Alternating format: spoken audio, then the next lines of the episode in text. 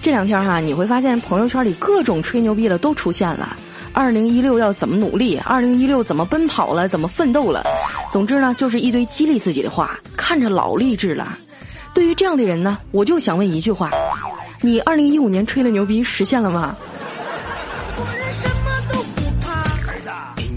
在这些人里哈，数小黑咋呼的欢，我实在受不了了，说小黑啊，你能不能别刷屏了？小黑说：“那做人要有理想啊，我要是没了理想，那和咸鱼有什么分别？”我说：“当然有了，咸鱼看着比较下饭嘛。”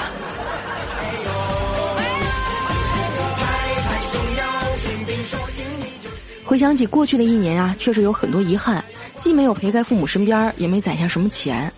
每次开工资啊，都是嚣张一个礼拜，往后天天叫外卖。我和快餐店的老板哈，都已经达到了心有灵犀的地步了。一到吃饭点儿哈，我打个电话说：“喂。”老板说：“哦。”然后呢，就把电话挂了。十分钟以后，外卖就送来了。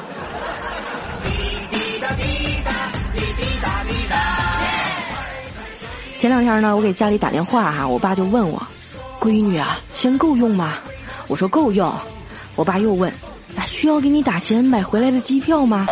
我说：“不用。”那天冷了，用不用给你打点钱添几件新衣裳啊？我说：“我衣服多着呢，您就甭操心了啊。”那生活用品缺不缺呀？我听到这儿就有点不耐烦了。爸，你到底想说啥呀？我老爸沉默了几秒钟说。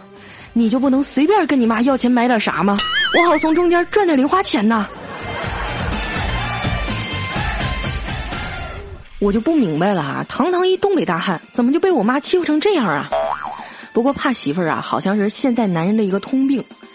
有一天晚上呢，我在小区的公园里溜达哈，公园的长凳上又坐着一对父子，那孩子看着吧，也就四五岁儿，仰着小脸对他爸说：“老爸，你有点骨气行不行？”如果你拿出当年娶我妈的勇气去教训他，今天咱俩也不会被赶出来呀。他爸听了，眼圈都红了，摸摸他的头说：“儿子，等你长大了就明白了。”